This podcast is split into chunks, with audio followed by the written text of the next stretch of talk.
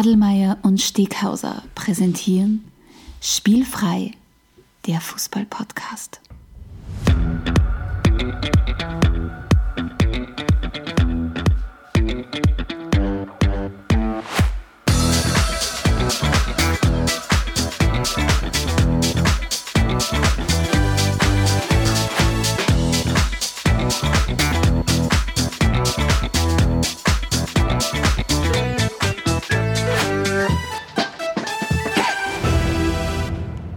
Herzlich willkommen zu einer neuen Episode von Spielfrei, der Fußball-Podcast direkt aus Graz. Und neben mir die alte Leier, der Adelmeier. Einen wunderschönen guten Abend. Freut mich wieder sehr, da zu sein. Wir sind halt aber nicht zu zweit im Raum, sondern es ist eine Premiere im Spielfrei-Podcast. Es gibt erstmals einen Gast und zwar. Es hat 13 Episoden lang gedauert, bis wir uns zum ersten Mal getraut haben, dass wir jemanden fragen, ob er zu uns ins Studio kommt. Und wir haben äh, endlich einen Gast gefunden, der gesagt hat, okay, ich setze mich mit euch zwei Fägel äh, eine Dreiviertelstunde, Stunde lang äh, in einen Raum und wir diskutieren was Spannendes. Wir haben heute einen Gast da, der auch aufgrund seiner Profession, aus seiner Leidenschaft heraus gern den Fußball kommentiert, auch mitunter kritisiert äh, und auch leidenschaftlich diskutiert. Vor allem geht es dabei um, um den SK Sturm Graz. Er ist aber gleichzeitig auch jemand, der über die Dächer der Merkur Arena hinaus denkt und auch die österreichische Fußball-Bundesliga einmal kritisch sieht. Äh, es freut uns sehr, heute zu Gast bei uns von Black FM Frank Wonisch. Ja, vielen herzlichen Dank für die Einladung. Freut mich sehr, dass ich da sein darf und vor allem, dass ich der Premierengast sein darf. Das finde ich ganz großartig. Danke. Sehr, sehr gerne und wie gesagt, äh, Frank, super, dass du heute die Zeit gefunden hast. Frank, ich habe kurz gesagt, Black FM Viele wahrscheinlich unserer Hörer werden das kennen, weil wir euch auch hin und wieder schon mal erwähnt haben und weil sie ja durchaus in der Szene ja ein ziemlicher Begriff seid. Und weil wir natürlich auch selbst schon mal zu Gast dort waren. Oder? Und weil wir natürlich schon mal selbst zu Gast waren und äh, wirklich eine sehr, sehr gute Diskussion damals geführt haben, einen Saisonrückblick zu dem Zeitpunkt oder Halbjahresrückblick gehabt. Frank, erzähl uns ein paar Worte, äh, was macht ihr bei Black FM? Ah, bei Black FM machen wir einen Podcast, so wie ihr auch. Äh, bei uns ist halt das Kernthema der SK Sturm Graz und alles, was dies, das schwarze Fußballuniversum bewegt oder weniger bewegt oder halt uns in diesem Universum bewegt. Wir versuchen das in mehr oder minder kompakter Form hinzukriegen. Das gelingt uns regelmäßig nicht. Wir brauchen fast immer über eine Stunde für unsere Sendungen. Versuchen zweimal in der Halbsaison auch Live-Sendungen zu machen, wo wir im Regelfall Protagonisten des Vereins einladen, haben wir gerade erst was gehabt, haben den Günter Kreisel begrüßen dürfen. Das sind dann ganz, ganz nette Live-Sendungen mit so 50, 60, 70 Live-Gästen, die dann im Anschluss einmal mitdiskutieren dürfen. Und seit kurzem verkaufen wir auch unsere eigenen T-Shirts, damit die Minusveranstaltung, die finanzielle Black FM nicht gar so dramatisch ist für uns, in unserem Red Bubble Shop. Ja, so es war, glaube ich, genug der Werbung. Gut. Produktplatz, müssen wir auf das hinweisen? Mm, wenn, dann schneiden wir es nachträglich okay. eine. Ja. ja, ansonsten, der aufmerksame Hörer hat bereits mitgekriegt, es ist vieles neu bei uns. Wir haben ein neues Intro, wir haben jetzt endlich einen Gast, wir bezeichnen es jetzt nicht mehr nur intern, sondern jetzt erstmal so extern, extern als Season 2 sozusagen ja. von Spielfrei Fußball Podcast.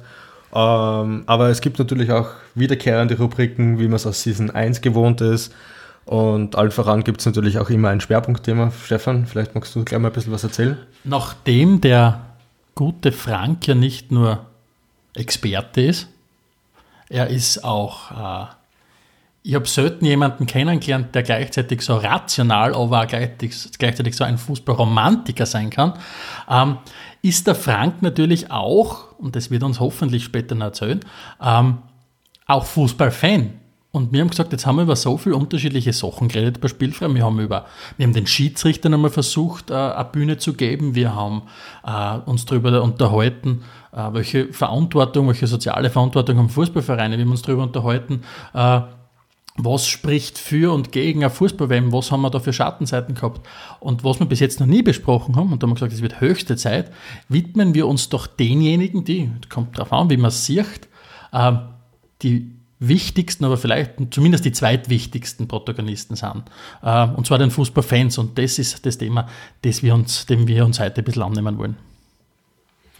Zuvor gibt es, wie, wie so oft, äh, natürlich auch wieder eine getränkte Episode und da haben wir uns heute natürlich auch auf unseren Gast ein bisschen eingestimmt. Äh, es gilt allgemein als bekannt, dass du ja ein Weinliebhaber bist, kann man so sagen, oder? Ja, äh, Weindepp oder Freak oder je nachdem, wie man sagen will. Okay. Und, und da, Fußballfan. Und Fußballfan. Ja. Mhm. Und da gibt es natürlich eine perfekte Schnittmenge und deswegen haben wir uns überlegt, wir könnten da heute anbieten, sowohl ein Cola Rot als auch ein Almdaler Weiß. Mhm. Äh, bin ich ähm, eigentlich eher für Cola Rot, wenn ich ehrlich sein darf. Cola Rot? Was, ich trinke gar Cola Rot. Ich trinke gar Cola. Der, der Frank, ähm, seiner, seiner Stimme, es ist immer so schwer von einer Stimme zu sagen, wie alt ist jemand, nicht? Und, und beim Frank, das ist vielleicht darf man unseren, unseren Zuhörern auch kurz sagen, der Frank ist 42 Jahre, ist 42 Jahre und schafft es, dass er mit seinen 42 Jahren zu jeder Zeit zumindest fünf Jahre jünger ausschaut, als ich bin. Der gleichzeitig aber zehn Jahre jünger ist als der Frank. Also Frank kommt aber offensichtlich aus der Zeit, wo man damals beim Fortgehen noch ein Cola Rot getrunken hat und das noch nicht, äh, wie soll ich sagen, die, die Leute dazu verursacht hat, dass sie gesagt haben, okay, Gottes Willen, er trinkt denn sowas. Das heißt, wir trinken heute Produktplatzierungen sind ja, also ich muss austrinken, Produktplatzierungen haben wir platziert äh, den Branchengrößus im Coca-Cola-Markt, ein herrliches, äh, herrliches Coca-Cola mit einem Hillinger Wein. Genau, wir sagen aber dazu, es gibt natürlich auch andere Rotweine, es gibt auch anderes Cola, wir trinken halt Coca-Cola. Mhm. Die anderen sind sicher auch super. Ich sage jetzt weder über das Cola noch über den Wein irgendwas. Ja, ja. Genau. Ja, passt. Genau, das ist unsere Aufgabe. Vielen Dank, vielen Dank, ich habe schon was gekriegt, super schneller als früher beim Fortgehen? ja, ja. Gleich warm ist trotzdem wie früher beim Fortgehen. Ich wollte gerade sagen, nicht unbedingt besser als früher, ja. ja schneller vielleicht, nicht besser. Hab das nie schlecht gefunden. Trinkt ihr, ich meine, wie wir damals bei euch im, im Podcast waren, haben wir jetzt während dem Podcast nichts getrunken? Trinkt ihr sonst hin wieder was während dem Podcast? Äh, wir haben bei euch während dem Podcast nichts getrunken. Ich würde mich jetzt wundern, aber war Ich habe sicher so, Bier getrunken. Ich glaube, wir haben vorher schon ein Bier getrunken. Ja, ja, ja vorher. Und ich glaube, du warst ein bisschen verkühlt oder angeschlagen, wie du bei uns warst. Ah, ich glaube, du hast du wieder ein bisschen weniger getrunken. Also wir trinken schon Bier. Ne? Hm. So. Der Einfachheit halber. Okay. Wein haben wir, glaube ich, bisher beim Podcast noch nie getrunken. Wein trinken wir immer live. Mhm. Tun wir immer Wein mhm. trinken. Mhm. Weil das schaut kultivierter aus. Ja. So, ich bin endlich fertig. Drei Cola Rot, hat eh nicht lang genug gedauert. Prost. Äh, Prost, Prost ja. Mit anstoßen. Okay. Natürlich. Dankeschön. Mhm. Oh. Komm an, Erinnerungen werden da wach. Hm, schmeckt ja. wie früher. Schmeckt. Kaum gute Erinnerungen, aber Erinnerungen. Ja. Man kann ja sagen, schmeckt noch früher. ähm, der liebe Steghauser hat gesagt, wir haben ein Getränk der Woche. Check, abgehackt von der Liste. Was haben wir noch? Wir haben wie immer äh, die großen 10. Und, ähm, die, und die kommen jetzt. Wird die Sendung kosten? Die Großen! Die Großen! Die Großen! 10, ja, schau! Genau, es geht wieder los mit den großen 10. Diesmal zu dem Thema die großen zehn Ausreden, warum man nicht ins Stadion geht. Und nachdem wir heute zu dritt sind, sind natürlich im Endeffekt die großen 15. Also wir haben jeder fünf Ausreden vorbereitet. Und ich würde sagen, unser Gast darf anfangen, oder? Frank, wa warum gehst du nicht ins Stadion? Also grundsätzlich gehe ich immer ins Stadion. Aber ähm, es gibt für mich, also ich habe hab denen noch so einen zweiten Namen gegeben. Bei mir gibt es die Planungswunder-Ausrede. Die Ich bin nicht da. Ne? Das finde ich jetzt eine der schlimmsten Mehrfachausreden, vor allem für Abo-Besitzer weil es ist ja nicht so, dass der Spielplan nicht seit Juli feststeht und man ganz genau weiß, wann die Mannschaft des eigenen Herzens spielt und die, die dann in regelmäßigen Abständen sagen, da bin ich nicht da, da bin ich, nicht, da bin ich auch nicht da, da bin ich. Da fragen wir dann immer, warum man dann ein Abo braucht. Ne? Aber ähm, die hören wir bei uns im Umfeld verhältnismäßig oft und denken wir, das ist ein komplettes Planungsversagen.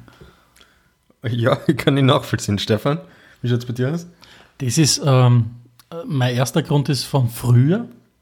Das ist, wenn man, wenn man wie ich noch nicht in Graz gewohnt habe, hat sie mir gesagt, ich mag nicht reinfahren, weil ich mag keinen Parkplatz suchen. das ist super. Ist äh, vielleicht ein Spezifikum, aber ist auch sehr geil, ja.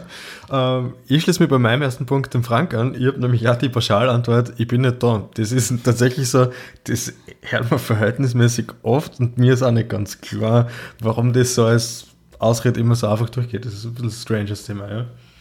Gut, Platz zwei. Oder Platz 4. Ähm, so. Ja, äh, ich habe mich der kommenden, äh, der kommenden äh, Temperaturphase orientiert und was wir auch hören und was ich vor kurzem gehört habe, ist, im Winter gehen nie ins Stadion.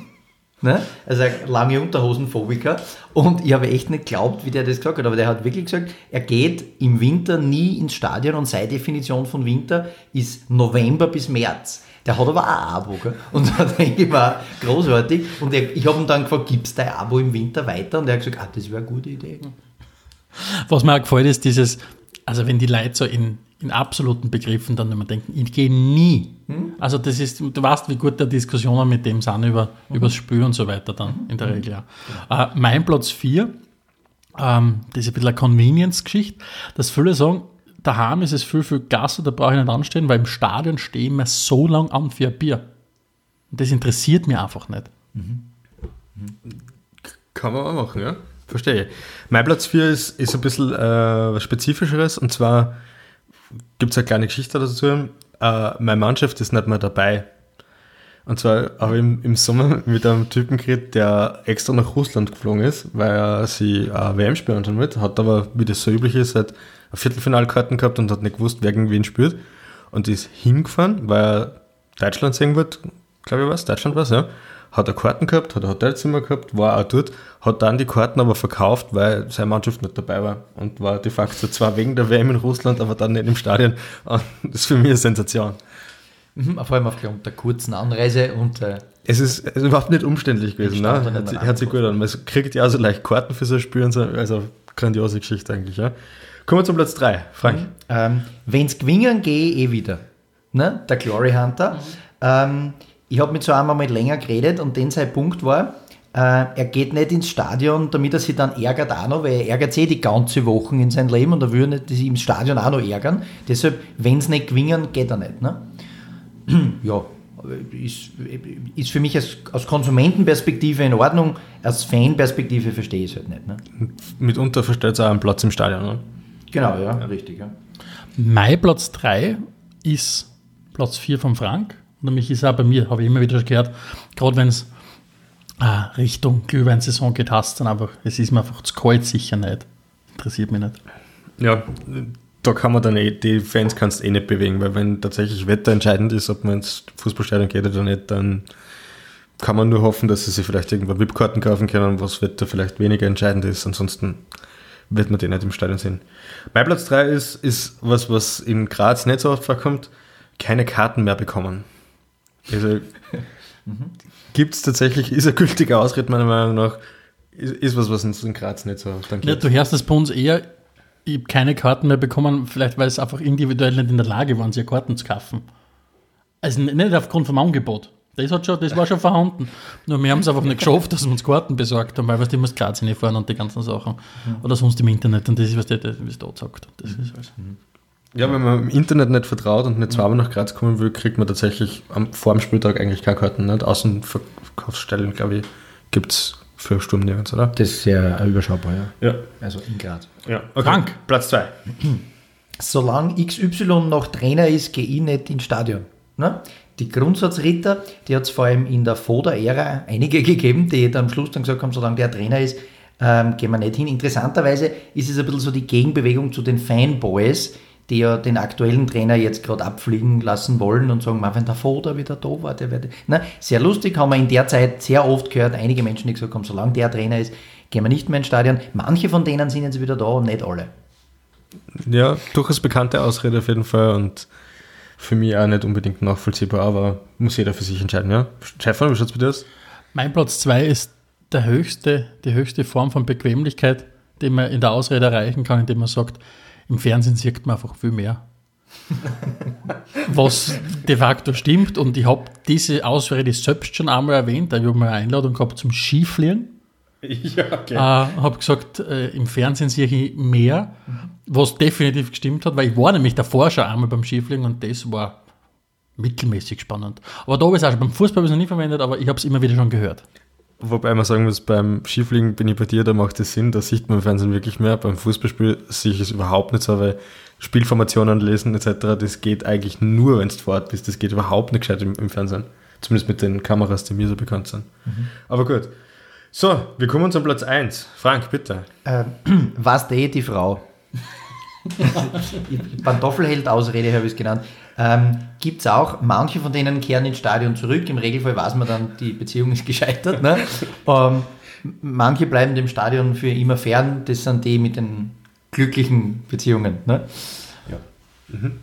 Wo, wo sie dann definiert, dass es eine glückliche Beziehung ist. Das lasse ich jetzt im okay. Raum stehen. Das, vielleicht sind Menschen irgendwann geheilt von Fußball und deshalb sehr glücklich, weiß ich nicht. Ja. In meiner Professionalität habe ich gerade gesehen, ich habe einen Platz übersprungen. Ich glaube, wir waren bei Platz 2. War das der tatsächliche Platz 2 oder war das jetzt vorgegriffen Platz 1? Nein, das war bei mir schon der Platz 1, nur du hast deinen Platz 2, glaube ich, nicht gesagt. Ja. Dann war es so. Dann sage ich jetzt noch ganz schnell, auch was, was man in Graz nicht so als Problem erscheinen lässt, nämlich die Tickets sind zu teuer. Und zwar hege ich seit Ewigkeiten ja den Traum eigentlich, dass man mal ein Champions League-Finale anschaue, aber ich bin auf keinen Fall bereit, da 500 Euro oder mehr auszugeben. Das ist mein Ausrede. Was mir immer so taugt, ist, wenn sie sagen, die Tickets sind viel zu teuer, da gehen wir lieber ins Kino. Mhm. und, und gibt dafür 70 Euro für zwei Karten und für, für so ein Viertelkilo Popcorn im Kino. Ein Viertelkilo ja, ist nein, es, also ich finde, das, das lässt sich auf Österreich nicht unbedingt umlegen, aber jetzt, wenn man jetzt nicht irgendwie Connections hat und man am Schwarzmarkt Premier League Tickets kauft oder eben ein Champions League Ticket oder so, dann kann das echt auch. Das einzige mit Sportbezug, dann ist dann die Sportgummi. Das, das, das, das aus, wenn du im Kino sitzt. Auch, mein in Platz, neu, auch in der neuen Saison wird wieder stark performt bei ja, mein, mein, mein Platz 1, und das ist für mich, ich habe es bezogen auf den Fußball immer wieder schon gehört, aber auch in vielen anderen Lebenslagen. Äh, und es ist für mich einfach dieses klassische, es ist nicht mehr das, was es einmal war. Weil das ist einerseits zutiefst pragmatisch, weil nichts ist mehr so, wie es einmal mhm, war. Genau. Gleichzeitig auch dieses, mein, ewig schade, nicht? Früher war alles in der Klasse, aber es ist einfach nicht mehr das, was es einmal war und deswegen gehe ich in den Stadion. Und da musst du wirklich sagen, aufgrund der Aussage, die wird nie an Gültigkeit verlieren, diese Aussage. Also die wird, die wird aufgrund des Städten verfallen ja, aus. Das suchen wir in Wirklichkeit ja Ausreden für die Ewigkeit. Ne? Mhm. Und mein Platz 1 ist dies, diesbezüglich sehr pragmatisch und etwas, was glaube ich, auch auf meinen Charakter zurückschließen lässt, nämlich das klassische, ich mag nicht. Weil eigentlich ist auch auf und zu zu blöd, dass ich mir Ausrede überlege. Wenn ich nicht in den Stadion gehen würde, dann gehe ich einfach nicht. Das heißt, ähm, für diejenigen, die, die äh, uns zuhören und, und da hin und wieder mal nicht brauchen, wir haben 15 Ausreden euch geliefert, sie überschnitten, aber jetzt sagen wir, sagen wir mal, zumindest 12, 13 Heimspiele kommt es jetzt sicher aus, wenn es noch nach Ausreden sucht für euch einen Freundeskreis. Äh, angefangen von ähm, es ist mir zu kalt, bis hin zu wo auch immer. Die Tickets sind mir zu teuer. Das heißt, für jeden was dabei, äh, könnt ihr euch gerne bedienen. Das, soviel zu unseren großen 15 am heutigen, am heutigen Tag. Und jetzt wollen wir uns langsam aber sicher unserem Schwerpunkt immer widmen, lieber Steckhauser. Ja, und die Einstiegsfrage, die uns dazu eingefallen ist, ist, was war eigentlich so ein erstes Fanerlebnis? Wie, wie hat das ausgeschaut? Wie ist der junge Frank mit Fußball in Berührung gekommen? Der junge Frank ist mit Fußball in Berührung gekommen in den 80er Jahren. Das könnt ihr euch schwer vorstellen. Ähm, haben wir ja schon gesagt, komm. ja. Und, wir waren äh, zumindest auf der Welt. Ja, genau. Eh, eh. Ähm, und ich komme ja ursprünglich aus dem oberen Mürztal. Und also so das, also eigentlich aus Mürzzuschlags, Liverpool. Ich sagen, Liverpool, irgendwo, ist, irgendwo ist es obere Mürztal, ja, dann ist es nur mehr Mürzzuschlag. Liverpool der Steiermark, sage ich ja, immer. Ja. 300 Tage Regen im Jahr. Und ähm, äh, darum war es verhältnismäßig klar, wenn man sich für Fußball bekennt, dann musste man sich zu irgendwas bekennen, was super populär war und das hat mir noch nie wahnsinnig gut gefallen. Und in der Zeit, wo ich mich verstärkt für Fußball zu interessieren begonnen habe, hat Sturm Graz gerade eine sehr berühmte Mannschaft gehabt, rund um Bakoda und Jutin und so. Ne? Und hat vor allem im Jahr 1983 äh, international ziemlich gut gespielt. Und so mein erstes großes Aufflammen, wo so der richtig, richtig große Stolz aufgekommen ist für Sturm, war 19. Oktober 1983. Also fast ein Jubiläum, mhm. ein falsches Jahr halt.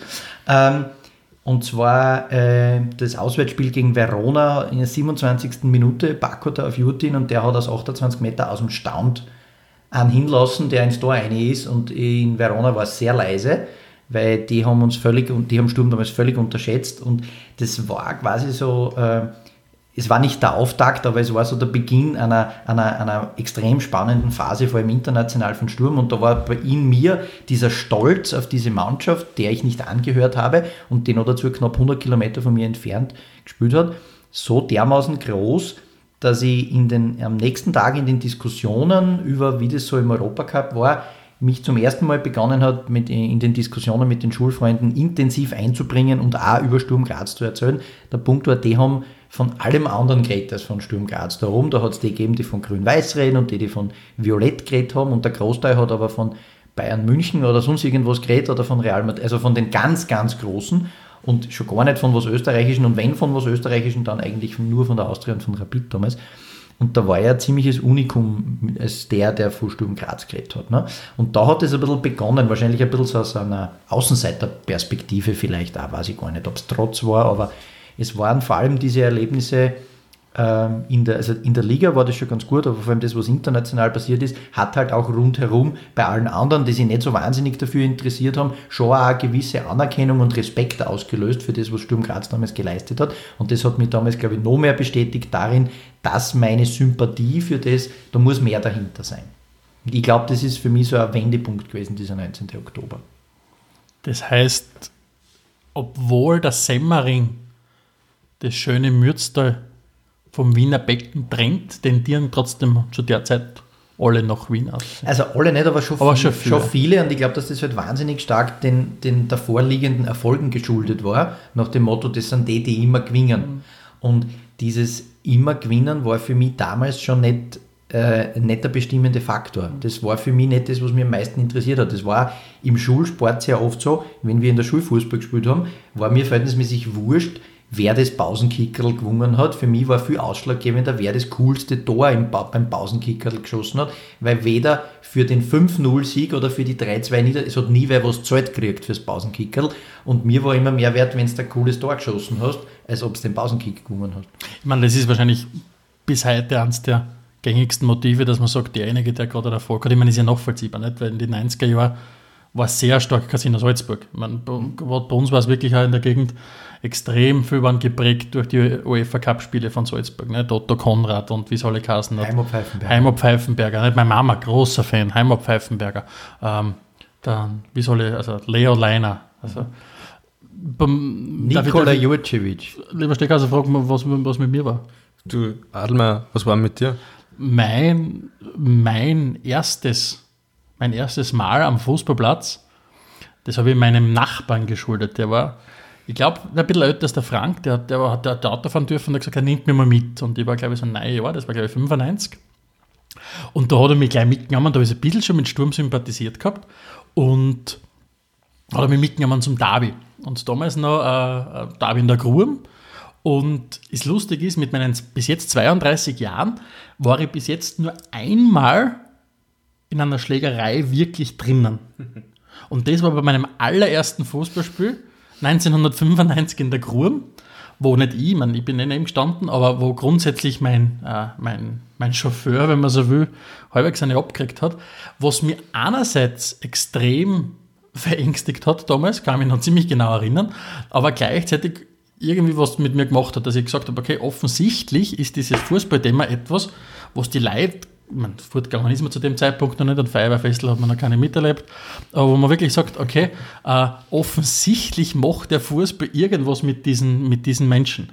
Und, und von dort weg habe ich dann angefangen, von dort weg habe ich dann angefangen, äh, mir die Spiele anzuschauen und natürlich hat dann eine gewisse Entwicklung mitgespielt, dass du gesagt hast, boah, jetzt werden sie halt richtig attraktiv dann mit dem ersten Cupsieg und so weiter, dann zirkt man um ins Stadion, ins, ins, ins, in damalige Liebenauer Stadion nicht. Und kann mich noch ziemlich genau erinnern, da war ja mein zweites Spiel, das hat dann wirklich, das hat, war dann zwei Jahre lang nicht am Fußballplatz. Und das erste Mal im Stadion war dann ein grandioses 6 zu 0 gegen Austria Lustenau zu dem Zeitpunkt in der, in der, in der Bundesliga. Also wir sehen schon ein bisschen, mitunter sind es sehr, sehr, sehr, sehr, sehr irrationale Kleinigkeiten, die oft entscheiden, warum man Fan wird. Es kann ein einzelner Spieler sein, es kann eine, eine TV-Übertragung sein. Frank? Ähm, ja, also äh, wenn wir da vorher schon diesen, diese Fährte beschritten gehabt haben, dass es am Erfolg liegt, das möchte ich gleich konterkarieren. Und zwar habt ihr ja in der Vorbereitung gemeint, wahrscheinlich ist ein Unterschied zwischen was ist das erste Fanerlebnis und wann, ähm, wann, wird's da, wann wird Fußball schauen zur Leidenschaft. Mhm. Ne? Und das habe ich mir sehr genau überlegt und das habe ich versucht herauszufinden und ich glaube, das habe ich auch mit, kann ich auch mit einem Datum machen. Und die, die Sturmgeschichtsbücher wissen jetzt, was das war. 21. März 1984, Liebenauer Stadion. das Rückspiel gegen Nottingham im UEFA Cup.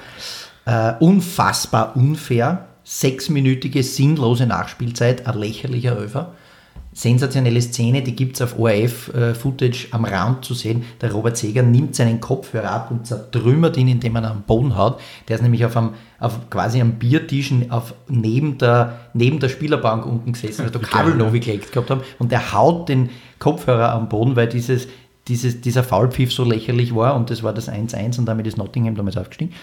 Und ich habe die ganze Rückfahrt von Graz noch mit Zuschlag, war nämlich in der Grube mit meinem Vater kein Wort geredet. Also ich kann mich nicht mehr daran erinnern, dass so war. Der Vater hat nur gesagt, ich habe kein Wort geredet. Und knapp bevor wir zu Hause waren, hat er dann zu mir gesagt, ähm, sie hätten es verdient gehabt heute, die Schwarzen. Und da muss man dazu wissen, mein Vater ist also ein roter Sympathisant. Ja, der fängt mit Sturm Graz nicht so viel an. Das ist eher, na, ja, habe ich schon gesagt. Mhm. Und ähm, das war für mich dann so endgültig eine Bestätigung. Und ich, was ich schon auch gemerkt habe, ist, dass ab dem Tag, ab diesem traurigen 21. März, für mich halt wirklich uneingeschränkt klar war, die Nummer 1 in Österreich ist für mich Sturm und da wird sich nichts mehr dran ändern. Und ab da habe ich auch begonnen, im Winter mit einem schwarz-weißen Schal in die Schule zu gehen, egal wie die Schwarzen gespielt haben. Also den habe ich dann immer umgehabt und ich habe mir ja gefallen lassen, dass sie die anderen darüber lustig gemacht haben, wenn Sturm nicht so gut gespielt hat. Was in der Phase nach dieser Hochphase ja dann gleich in den nächsten zwei, drei Jahren passiert ist. Mhm. Stefan, vielleicht für dich ja. Macht das Fernsehen aus, dass man unabhängig vom, vom Ergebnis Fan ist? Die Leidenschaft über, über dem Erfolg steht? Also, klar mal Lanze zu brechen, ja, natürlich. Also, ich meine, wenn du sagst, okay, du hast ein Spiel, du hast da Serie von Spielen, die, die keine Ahnung, ähm, darüber entscheiden, ob du ein Fan von einem Verein bist, dann bist irgendwas anderes, aber kein Fan in dem Sinn, so wie es wir wahrscheinlich zu dritt jetzt, wenn wir so zusammensitzen, definieren.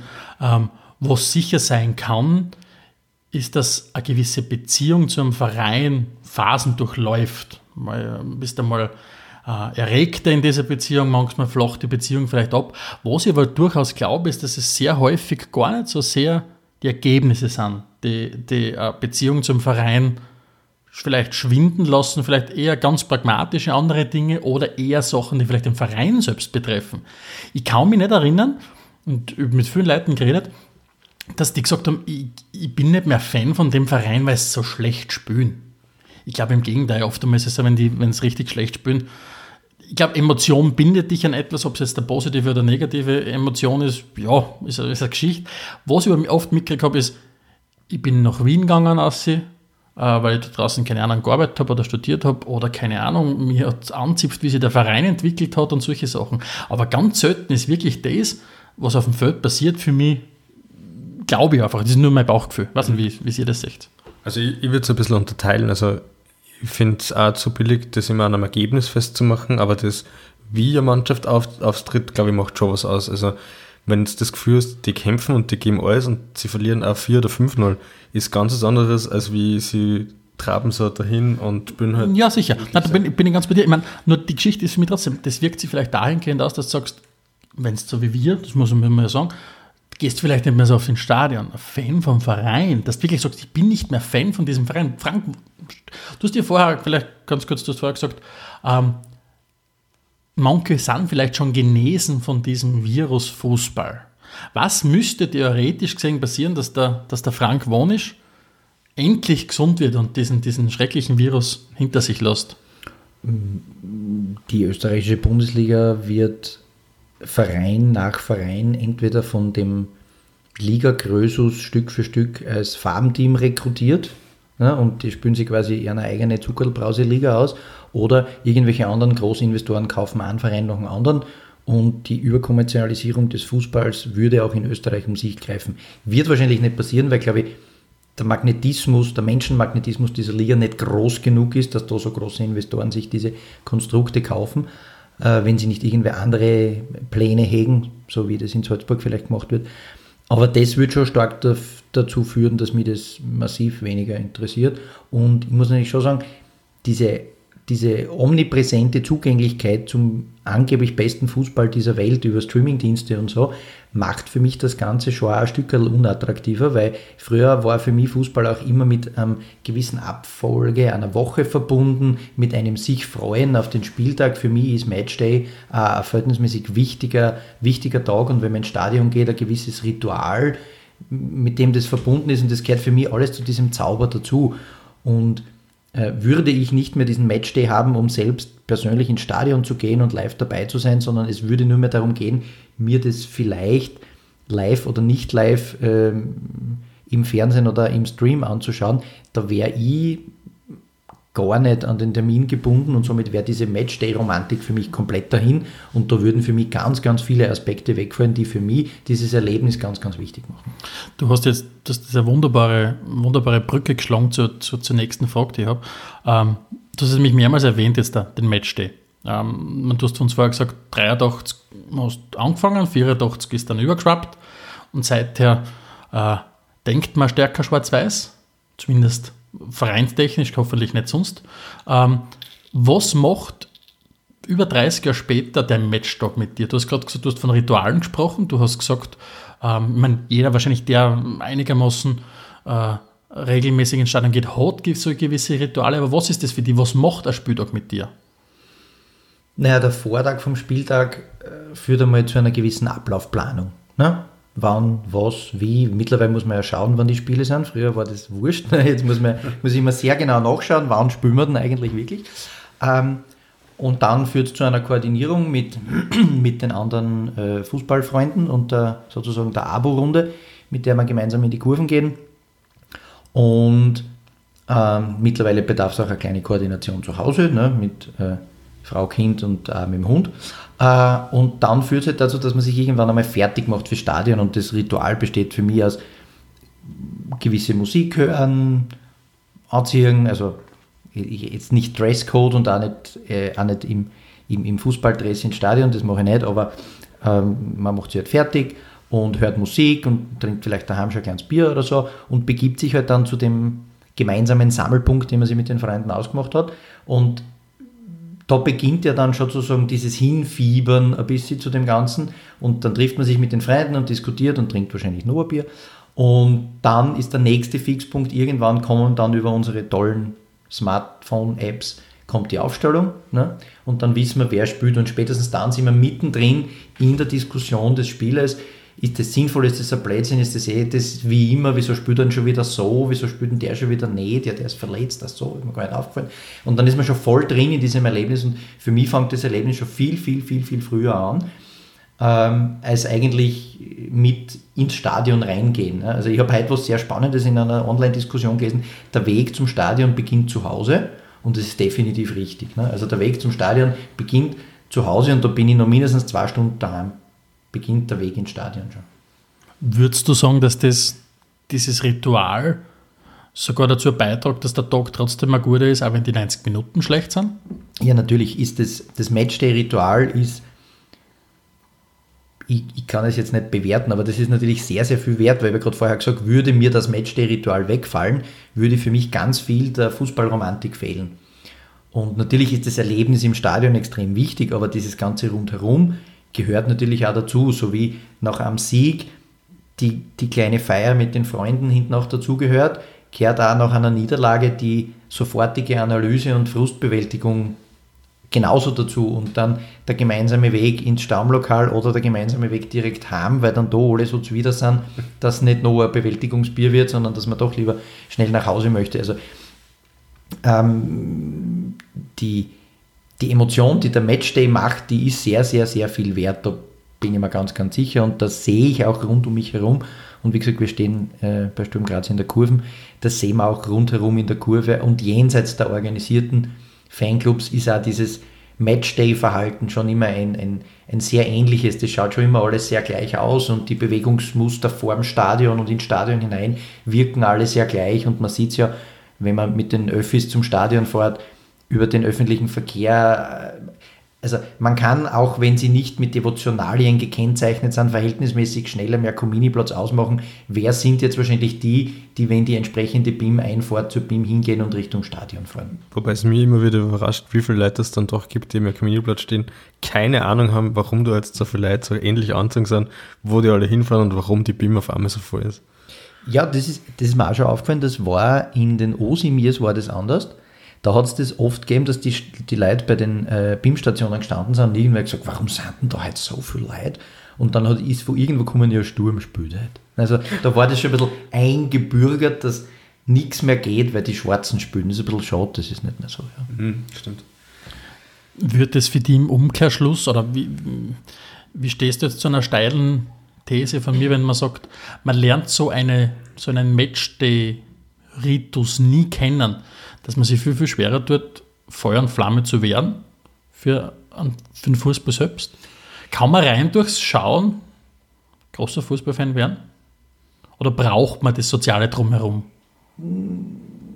Ich glaube, das kann man nicht pauschalieren. Also ich hätte es schon erlebt, dass Menschen von diesem Matchday-Virus unansteckbar sind.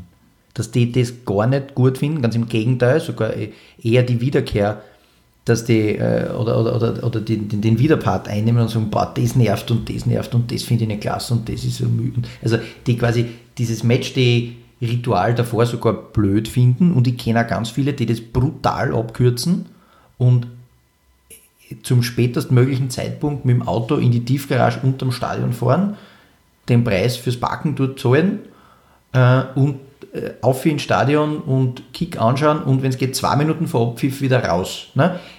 Es gibt solche, die nennen sich auch Fan. Ich würde es denen nicht absprechen. Ich glaube nicht, dass solche sind, aber wie auch immer. Aber das gibt es auch. Also ich glaube, man kann das jetzt, ich glaube, das kann man nicht pauschalieren. Ich glaube, dass es dazu beiträgt, wenn du für diesen Virus, wie Sie vorher genannt hast, ein bisschen empfänglich bist, dann glaube ich schon, dass das dazu beiträgt und dass dir dieses Matchday-Gehabe ähm, gefallen kann und dass das natürlich dann auch ganz viel darüber hinwegtäuscht, ob die Mannschaft jetzt besser oder schlechter spielt, weil es halt sozusagen zu einem Erleben dazugehört, dessen Kern natürlich die 90 Minuten sind, aber da ist vorn und hinten noch so viel da dran, dass man lieb gewonnen hat, dass man auch diesen, diesen vielleicht nicht so tollen 90-minütigen Kern erträgt. Dazu kleiner Buchtipp, äh, Fever Pitch, ne? da wird über 150 Seiten in, in der Mitte des Buches drüber geschrieben, wie schrecklich Arsenal eine Zeit lang gespielt hat und warum er trotzdem hingegangen ist. Ne? Ich glaube, da kann ich vielleicht auch kurz ein bisschen einhaken, weil ähm, mir ist dieses Zelebrieren des, des Matchtages natürlich aus Graz auch bekannt, weil ich ja oft genug im Stadion war. Aber ich bin ja da Fan von Mannschaften, die ganz weit weg spielen. Im Konkreten war das eben zum Beispiel Arsenal. Und ich glaube, was du vorher, Stefan, gesagt hast, ist da ganz entscheidend. Damit das ansatzweise an das Matchday-Gefühl drankommt, braucht schon dieses soziale Umfeld. Und bei mir ist es dann halt ähnlich wie bei dir, dass ich mir natürlich auch zuerst einmal die Aufstellung anschaue, wenn sie rauskommt. Und dann geht's los mit SMS, nämlich mit den Leuten, die ich weiß, dass sie auch schauen. Dann wird während dem Spiel sie ausgetauscht. Dann gibt's hinterher vielleicht noch das Internetforum oder vielleicht sogar davor, wo man sich die letzten News abholt, die man braucht. Also ich glaube, für die Leidenschaft ist schon auch wichtig, dass es einfach auch schon ein bisschen mehr ist als nur ein Spiel anschauen.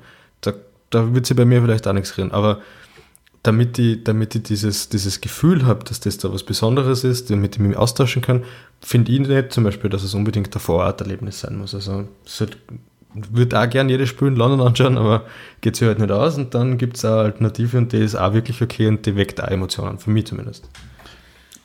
Ich glaube, worauf es für, für mich ein bisschen hinausläuft, ist, ein Fan, egal was sein Ritual ist, er legt sich ein bisschen ans zurecht, wie er, wenn er wirklich mit diesem ganzen Fußballvirus infiziert ist. Ob das jetzt das, das stundenlange im Vorhinein besprechen mit Freunden oder das spontane Anreisen ist, wenn er es immer so macht, kann er, es hat eine gewisse Form von, von Wiederkehr. Was ich halt immer ganz schwierig vorstelle, ist, wenn, oder was finde ich oft sehr nach hinten losgeht, ist, wenn Vereine versuchen, die Matchday-Experience dann dementsprechend anzureichern und zu gestalten. Wenn dann dementsprechend die Konzerte auf dem Stadionvorplatz, und da denke ich nicht nur an, an Graz, ich denke da an andere Stadien, die wir in Österreich schon äh, besucht haben. Sprichst Wenn, du zufällig vom Disco-Stadel in Salzburg? Zum Beispiel vom Disco-Stadel in Salzburg, in dem ich einmal draußen war, wo du wirklich sagst, okay, bist du narrisch. Also das ist, wenn man jetzt nur, keine Ahnung, ähm, dann fliegt noch der eine Fallschirmspringer einer und dann macht man noch das und von heraus spielt die Coverband so und so und was Gott was für Sachen. Weiß ich nicht, kann man sowas, kann man sowas über als Verein auslösen oder ist das eine individuelle Geschichte oder das mit deinem Freund vielleicht oder du allein mit dir ausmachst? Also ich glaube nicht, dass du das als Verein auslösen kannst und vor allem nicht so, du kannst es also auslösen kannst du vielleicht schon, aber du kannst es nicht herbeikonstruieren. Ich glaube, sowas kann funktionieren, wenn das eine gewisse, eine gewisse Kultur hat und eine gewisse Langfristigkeit im Tun hat und nicht down basiert, wenn man aus irgendeiner Analyse heraus feststellen, wir müssen vorher und nachher die Menschen in der Nähe des Stadions halten, damit wir eine größere Präsenz für unsere Sponsoren zusammenbringen. Das ist die falsche Motivation und ganz oft wirken diese vor dem Spiel und nach dem Spiel gekünstelten Aktionen ja genauso. Wir versuchen die Menschen, die Konsumenten von optischen Eindrücken noch länger hier festzuhalten, um ihnen noch irgendwelche Logos noch ein paar Mal zu sagen. Dass das bar jeglicher Sinnhaftigkeit und eigentlich geisteskrank ist, das sei jetzt dahingestellt. Das kann jeder sehen, wie er will. Ich finde es irrsinnig. Ähm, nur ich glaube, da kommt da nichts raus dabei, weil die Leblosigkeit der Überlegung, die spüren Menschen. Und wenn da kein Herz und keine, keine, keine Motivation dahinter ist, die jenseits dessen entstanden ist, dann wirst du das nicht hinkriegen. Und es gibt ja internationale Beispiele, wo, wo ähm, äh, wo, wo, Musik im Vorfeld dazugehört oder wo halt schon immer dazugehört hat und dann ist es, gehört das zu diesem Ritus dazu. Nur wenn du versuchst, diesen, so, ein, so, ein, so solche neuen Riten einzuführen, dann braucht es halt auch die Nachhaltigkeit und Langfristigkeit dessen, was du da tust, dass das auch über drei, vier, fünf Saisonen durchhältst, weil du sagst, ich möchte das quasi zum integralen Bestandteil machen weil ich glaube, dass das zum Erlebnis dazu passt. Grundsätzlich glaube ich nicht, dass es das braucht. Das ist heute für einen kompletten Blödsinn. Ähm, und es gibt ja international mehr Beispiele, dass man es nicht braucht, als Beispiele, dass man es braucht. Da bin ich ja fest davon überzeugt. Ähm, eine Entwicklung, die ich sehr, sehr schwierig in dieser Hinsicht äh, sehe, ist, dass immer mehr Stadien, gerade wenn es neu gebaut werden, ein bisschen peripherer angesetzt werden. Und ich bin da grundsätzlich ganz bei dir, dass, dass diese inszenierten Riten schwierig sind, um quasi wirklich was aufrechtzuerhalten. Und wenn jetzt der Stadion habe, das wirklich in der Vorstadt ist, nicht mehr München, wo auch immer sie sind, nicht? Ähm, es wird schwierig, wenn da rundherum keine, keine Lokale sind, wenn, wenn da rundherum keine Bars sind. Es ist ein Unterschied, ob du die alten Stadien hast, die mitten in der Stadt sind wo quasi der, der, der Ritus viel, viel leichter ist zu zelebrieren, weil unterm Strich musst früh genug losfahren, damit du hinkommst und dann, wie gesagt, bist dem, dem Irrsinn oft des Vereins ja ausgeliefert, weil da kannst du nicht mehr viel gestalten. Und da hat es immer wieder schon diese Fälle gegeben, wie, hört man immer wieder, wo Fans gesagt haben, West Ham war so, war so ein Thema, wie die raus sind aus dem Bowling Ground und rein ins, ins, ins London Stadium, die haben gesagt, es ist schrecklich für uns Fans, weil unsere ganzen versifften kleinen Pubs, die bei uns im Stadion herum waren, sind nicht mehr da. Und das verändert halt deine über Jahrzehnte mitunter gepflegten Rit das, den Ritus, den du, den du einfach gelebt hast. Gerade bei West Ham könnte ich das super bestätigen. Da war ich nämlich auch im Sommer und habe mir das angeschaut. Da gibt es so eine Open-Air-Einkaufsstraße oder Fachzeitenmarkt, wie man also gerne in Österreich sagt. Und äh, der führt zum Stadion und das ist es. Und dort gibt es dann genauso, das muss man sich wirklich vorstellen, da gibt es dann Lokale inmitten von London, wo es dann deine Paulaner trinken kannst, weil das halt irgend so eine internationale Ketten ist, die es dort hingestellt haben und anstatt englischer Bierkultur gibt es halt das, was die Deutschen überall verkaufen, weil das von irgendwelchen Leuten so gewünscht ist. Mir ist ja nicht ganz klar, warum man es so macht, aber die Fan-Experience im London Stadium oder Olympiastadion oder wie auch immer es heißt, das weiß ja auch keiner so genau, ist wirklich eine Katastrophe. Also. Gut, aber vielleicht, jetzt haben wir ein bisschen von unseren persönlichen Eindrücken und der Leidenschaft und so haben wir uns das Thema Phantom angeschaut. Es wird, glaube ich, auch Zeit, dass wir uns mal ein bisschen mit dem, mit dem Bigger Picture, wie es so schön heißt, beschäftigen. Wir beschäftigen uns immer mit dem Bigger Picture. Wir ja, gehen die extra mile und wir thinking different. Weißt du, jetzt war ich ja vor, ein paar, vor ein paar Wochen bei diesem tollen Marketing-Festival ja. und jetzt muss ich schon anfangen, dass ich ja. da ein paar Begriffe einstreuen. Das ist der Inno Innovator Die. Ja, Innovator Die, ja. ja. ganz wichtig. Ja. Uh, jedenfalls äh, Frank, du hast zwar schon kurz angesprochen, es gibt ja neben den Leuten, die einfach so ins, ins Stadion gehen, auch so organisierte äh, Partien. Und das würde mich auch ein bisschen interessieren, wie ihr dazu steht. Also wie, ganz konkret äh, geht es mal um die Ultraszene. Das ist, sind, kommt aus Italien, sind die Vorreiter. haben sie überlegt, es ist lustig, wenn wir alle einzeln zum Stadion hingehen. Es ist noch viel lustiger, wenn wir uns gemeinsam überlegen, wie wir das angehen könnten, wie wir unsere Mannschaft antreiben können, wie man sie nach vorne peitschen kann. Und ja, wie, wie steht es jetzt zu dem Thema? Zumal, und das möchte ich auch noch kurz in die, in die Weiten des Internets werfen, dass der Frank ja neben seinem Podcast, den er betreibt, neben seiner Profession ja auch Mitglied, wenn ich es nennen darf, der Gentleman Horse ist. Jetzt ist der Frank also in, ein, in einer, das ist glaube ich diese besagte Abo-Runde, von der er vorher, die er so, die er so, wie Sie sagen, so ungefährlich als Abo-Runde bezeichnet hat, die, die sind die Gentleman Hools. Frank, äh, Ultras Hools, seid ihr Hools, wie man es aus, aus der WM 1998 kennt oder ist das irgendwie anders? Oder Was ist das oder Gentleman aus dem großartigen Gentleman Film? Hooligans, der die Fanszene so eingefangen hat wie kein zweiter Film. Gibt übrigens, gibt übrigens neben Hooligans, weil der war ein bisschen zu populär und zu viel Hollywood, gibt es Football Factory, der schon deutlich näher, näher rankommt an das Ganze. Es geht trotzdem relativ oft um West Ham, also die kommen immer wieder vor. Ähm, ja, also ich habe es mir fast gedacht, dass es kommt. Äh, also ich versuche es jetzt, So ich jetzt aufzurollen. Ähm, ich versuche es jetzt aufzurollen. Äh, 1998, Hools, so wie man es ähm, äh, aus dem Fernsehen kennt. Äh, nein, äh, die Idee der Gentleman Hools kommt eigentlich ganz woanders her. Die kommt aus, in Wahrheit war der Anstoß das Lied von Markus äh, Wiebusch, heißt er, glaube ich. Ähm, und der Tag wird kommen. Ja? Äh, die, die das Lied da draußen kennen, kennen sie jetzt aus, die das nicht kennen, einfach mal anhören. Ähm, da geht es um das Outing eines äh, schwulen Fußballers, oder Fußballprofis oder eben nicht Outing in dem Fall dann. Und es war für uns ein bisschen der Anstoß in unserer Abo-Runde, damals wirklich Abo-Runde, ein bisschen darüber zu diskutieren, ähm, ob das so gut ist und wie sich so die Kurven entwickelt und tralala. Und wir haben dann irgendwie festgestellt, na, wir formen jetzt unser eigenes kleines Kollektiv, weil wir es lustig gefunden haben und weil wir das Gefühl gehabt haben, es schadet gar nicht, das ein bisschen für Redegewandtheit, für Witz, für halbwegs vernünftige Umgangsformen, ich würde jetzt nicht Manieren sagen, sondern Umgangsformen, für ein einigermaßen erträgliches Auftreten steht und trotzdem aber frenetischer Fußballfan ist. Also ein bisschen an, ich würde jetzt nicht sagen, einen britischen Touch in unserer sehr italienischen Kurve, aber man könnte es wahrscheinlich auf das brechen. Und das haben wir dann einfach gemacht. Und der, der, der Name ähm, soll das auch verdeutlichen, Gentleman Hools, also das ist ein wunderschöner Widerspruch eigentlich.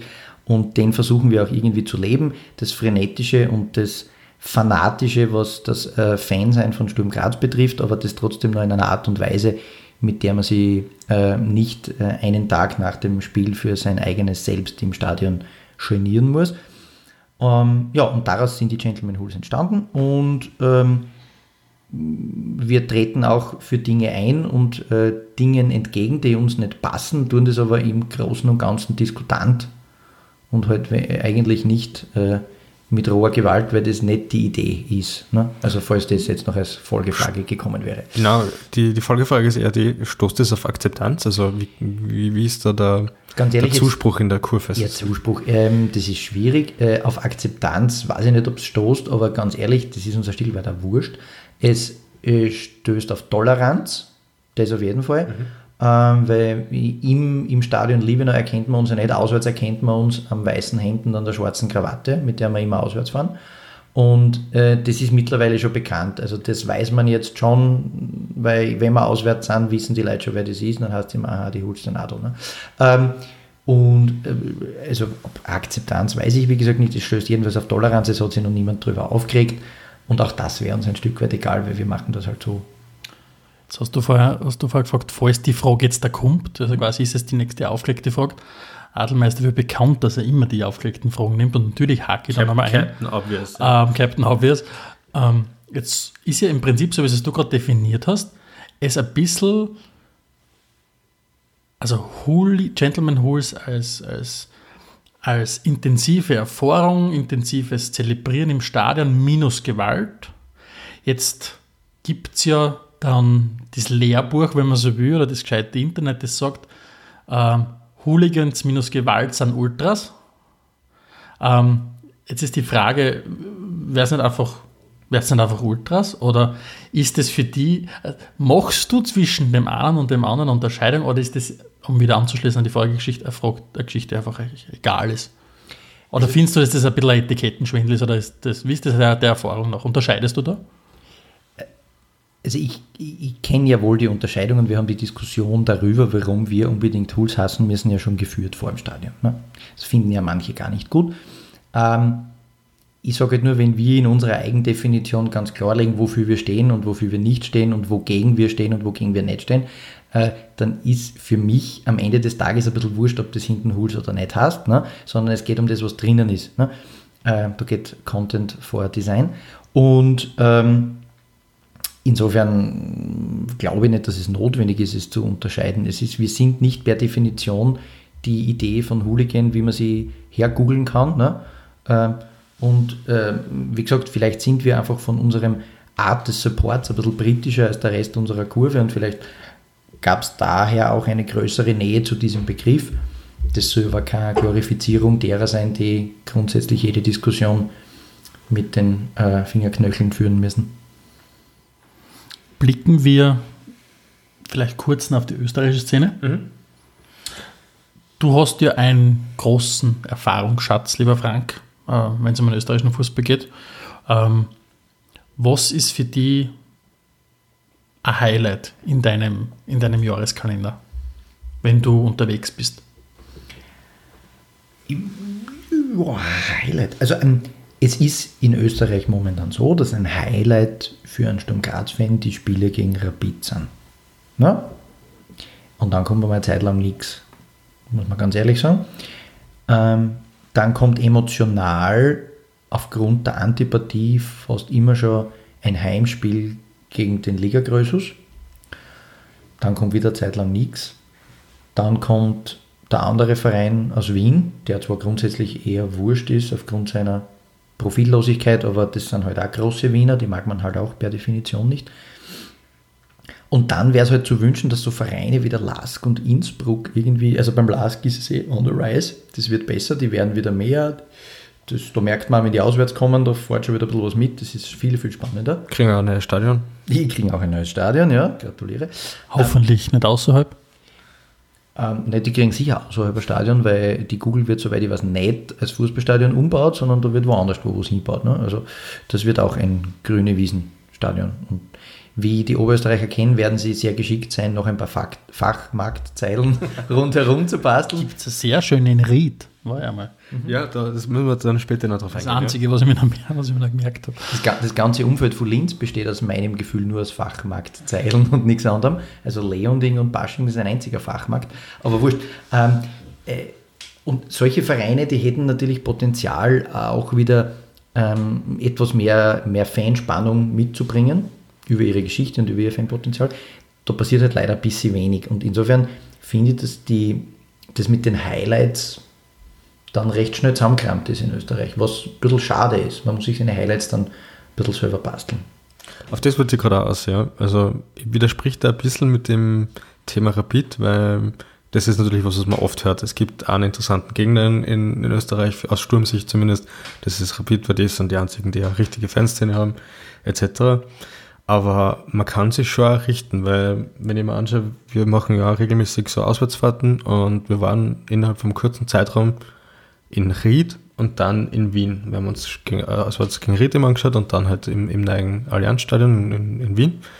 Und die, die Experience, sage ich jetzt mal, die Fan-Experience, die wir da erlebt haben mit, wir fahren dorthin mit dem Zug, wir nehmen noch ein Bier beim Hinfahren, wir suchen uns ein Lokal, wo wir mal was essen gehen, wir gehen ins Stadion, wir gehen dann nach Furt das war überall gut. Also da ist Ried, Wien um nichts im Na äh, gestanden. Also, also ich glaube auch, dass du völlig recht hast. Äh, für, eine, für eine gepflegte Auswärtsreise gibt es in Österreich ein paar schöne Destinationen. Jetzt, wenn ich es äh, nur als reines Fan-Match sehe, ne, mhm. äh, stimmungstechnisch Kurve gegen Kurve, ist halt alles außer Rapid-Fahrt für uns. Ja, das stimmt natürlich, ja. Das ist richtig, ja. Bei uns steht ja als nächstes Alltag am Zettel, nur haben wir noch nicht ausgefunden, wie wir das schaffen, dass wir das innerhalb von drei Tagen unterkriegen und trotzdem mit dem Zug anreisen können. Das ist eine very long journey, wobei das Stadion lieb ist, ich war schon einmal draußen, aber das ist echt eine richtig lange Fahrt. Also ja, vor allem mit dem Zug wird spannend, weil da musst wirklich, wir haben uns das schon mal angeschaut, wir müssen auf, auf Samstag Spiel erwischen, damit wir freitags hinfahren können und sonntags wieder haben, ansonsten geht es eigentlich gar nicht innerhalb von zwei Tagen mit dem Zug. Wir werden es wahrscheinlich einfach auf einen Viertagesausflug anlegen müssen. Es wird nichts helfen. Ah, du musst das abklären. Wir, wir werden das abklären. Ja, vier, ah. vier Tag Alltag kann auch besonders sein. Ja.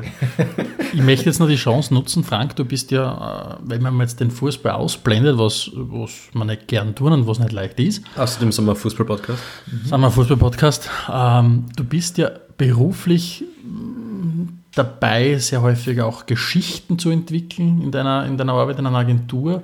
Ähm, du weißt, wie man Ideen formuliert, wie man Ideen aufbaut, wie man Ideen umsetzt.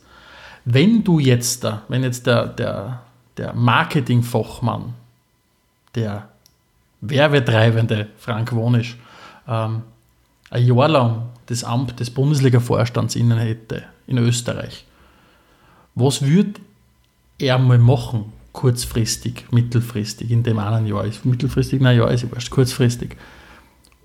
Hättest du, würde es da irgendwas geben? Ähm, das ist jetzt schwierig, weil das sprengt jetzt entweder völlig den Rahmen der Sendung ähm, oder es greift ein bisschen kurz. Ähm, In, beim ersteren birgen wir die einfach ab. Das passt aha, verstehe, okay.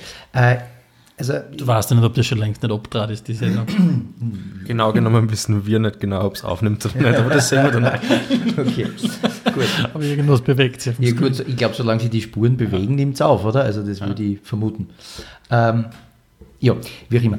Äh, Bundesliga-Vorstand. Also ich glaube zum einen, Du kannst da Junior-Vizepräsident sein, wenn es das, das ist. Mir, das ist mir wurscht, was ich bin. Ich glaube, dass die österreichische Bundesliga ja zwei Probleme, grundlegende Probleme hat. Das eine Problem ist die, die falsche Selbstwahrnehmung ja, äh, und die Multiplikation dessen. Und das andere ist, dass sie leider so tut, als ob sie eine professionelle Sportliga wäre, sie ist aber keine. Und ich glaube, das sind die Kernprobleme. Das mit der Selbstwahrnehmung meine ich so, dass wir in Österreich grundsätzlich dazu tendieren, das, was wir können und was wir tun, klein zu reden. Ne? nennen das dann nobles Understatement, ist auch in Ordnung, finde ich sehr okay, finde ich sehr gentlemanlike. Das Problem ist, das hat natürlich multiplizierende Effekte nach draußen.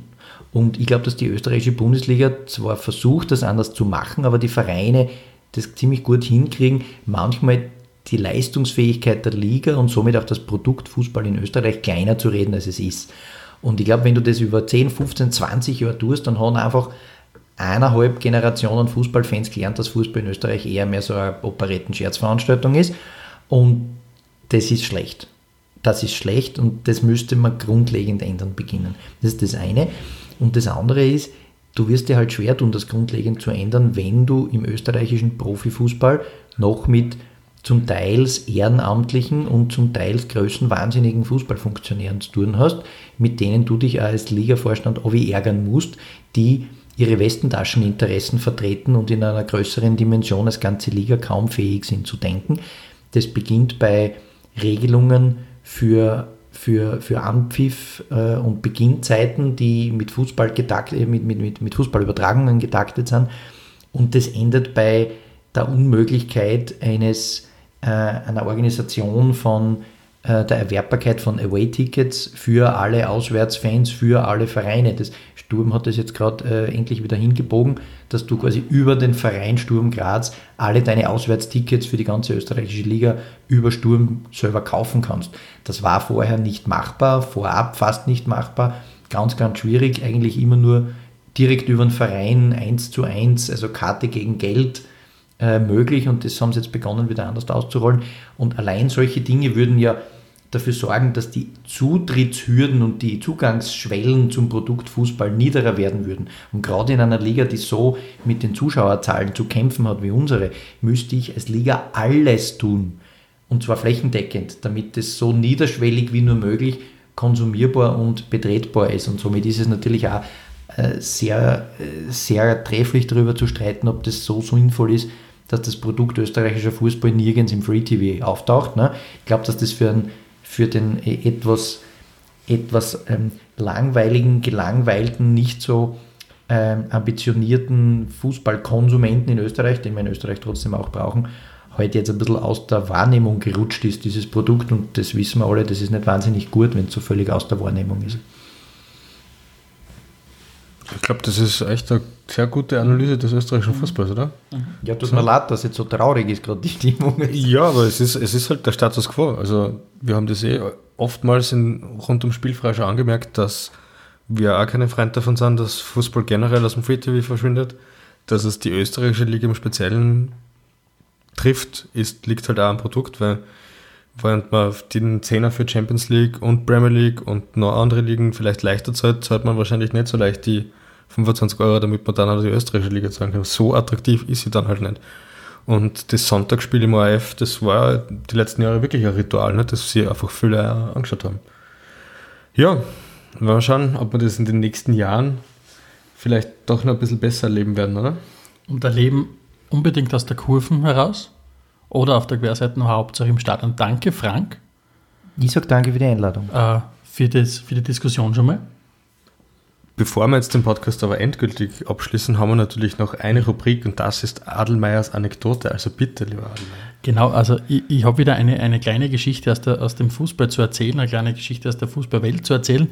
Ich war jetzt da äh, bis vor kurzem äh, im Norddeutschland für drei Wochen und war in Hamburg längere Zeit und, und, und habe mir dort auch natürlich aus, aus großer Leidenschaft heraus mir natürlich auch die Stadionführungen gegeben, sowohl beim HSV als auch äh, bei St. Pauli.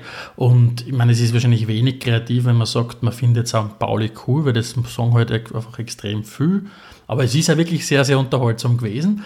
Ähm, ich habe da im Anschluss relativ lang dann äh, mit einem Fanverantwortlichen gesprochen, der mir ein bisschen ähm, der mir ein bisschen ein Gefühl dafür gegeben hat, wie schwierig die Diskussionen zum Teil im Verein sind, wenn du so Worte wie Marke ins, in, in den Mund nimmst. St. Pauli, ein Verein, der 12 Millionen Sympathisanten in Deutschland allein hat, der ja wirklich weltweit Fans hat was tust du mit dem Kiez, der gleichzeitig halt sagt, wir wollen das alle nicht. Aber das ist eigentlich nur die unnötige lange Einleitung für meine Anekdote. Auf jeden Fall habe ich Stadionführung gemacht und das war dann relativ spannend. Nur ganz kurz, das könnte aber eine neue Rubrik, Rubrik werden, die unnötig lange Einleitung. Das gefällt mir nicht schlecht. Ja, ja danke. Äh, wertschätzend.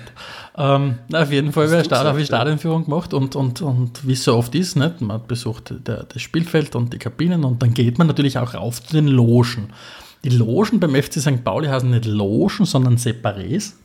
Das, ist, das nennen sie einfach einmal so, weil sie gesagt haben, Logen, das kann man nicht machen. Ähm, obwohl es im Endeffekt eine Loge ist. Nicht? Und die, die, die treuen Sponsoren kaufen sich dort eine Loge. Gibt es dann zum Beispiel die große Astra-Loge, äh, äh, Separé, Entschuldigung, das große Astra-Separé, das wirklich dann wundervoll, liebevoll gestaltet ist.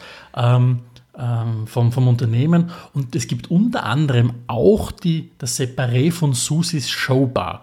Susis Showbar ist, äh, wer in Hamburg schon mal äh, auf, auf der, an der Reeperbahn war, das ist beim Beatlesplatz, also dort, wo die, wo die große Freiheit anfängt, genau dort. Genau, gibt ein paar auf YouTube ein paar lustige Dokumentationen über die Susis Showbar. Und Susis Showbar unterstützt diesen Verein schon relativ lange. Und hat sich natürlich auch, weil das Geschäft einfach stimmt offensichtlich, über viele Jahre hinweg schon äh, im Neigenstadion ein, ein Separé gekauft. Und jetzt ist es so, die wollen natürlich dann dementsprechend das auch authentisch machen. Das heißt natürlich zu einer Showbar kehrt dazu die Stangen, wo dann getanzt wird.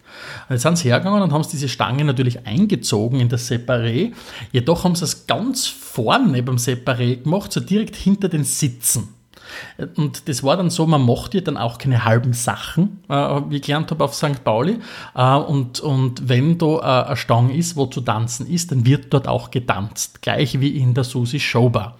Und jetzt war es aber so, dass man natürlich überall aus dem Stadion heraus gesehen hat, wie da oben getanzt worden ist. Und jetzt haben die Fanverantwortlichen und äh, die Fanverantwortlichen vom FC St. Pauli gesagt, okay, aber das kollidiert zumindest ein bisschen mit unserer eigenen Stadioncharta, die wir haben, wo wir wirklich sagen, okay, wir sind die Ersten, die zumindest am Papier aktiv sagen, wir wollen keinen Sexismus haben, wir wollen keinen äh, ähm, keine Homophobie äh, und, und kein Rassismus im Stadion haben, das passt einfach nicht zu dem. Unabhängig davon, ob man aufgeklärtes Verhältnis zum Thema Sex haben in St. Pauli. Gut, was hat man gemacht äh, mit der Stange? Und man macht also doch halbe Sachen in St. Pauli. Man hat die Stange schon abgetragen. Da ist jetzt ein kleiner Zockel. aber man hat es einfach an die Rückwand montiert. Man hat so montiert in der Separé hinein, dass weiter getanzt werden kann, leidenschaftlich, aber kein Fan mehr miterleben muss, was in Susi Show bei Separé passiert. So viel zum FC St. Pauli. War sehr spannend einmal zu sehen, wie solche Separés ausschauen können. Wunderbare Geschichte und sehr guter Abschluss für diesen Podcast. Danke vielmals, lieber Stefan. Gut, in diesem Sinne, ähm, Frank, danke fürs Kommen. Wir haben noch ein kleines Geschenk für dich und zwar ja. kriegst du von uns äh, den spielfrei Wimpel, Geil. der im Handel nicht erhältlich ist. Also cool, noch danke. nicht, weil wir nicht genau wissen, wie man verteilen soll. Aber aktuell ist es ein, eines, ein, eines der wenigen Sammlerstücke sozusagen. Man kriegt einen Ehrenplatz in unserem Black FM Studio. Ja, perfekt, super. Vielen herzlichen Dank euch allen fürs Zuhören. Bleibt uns treu. Genau, liked es und so weiter und das, was ihr in jedem anderen Podcast auch hört. Du tust das bei uns wirklich. Be bewerten, genau, bei uns macht es bitte wirklich. Schaut einmal wieder auf spielfrei.at vorbei. Schaut euch auf Black FM vorbei. Hört sich den Podcast an, hört sich unseren Podcast an, was offensichtlich eh macht. Danke fürs Weitersagen und bis bald. Adelmeier und Steghauser präsentierten Spielfrei, der Fußball-Podcast.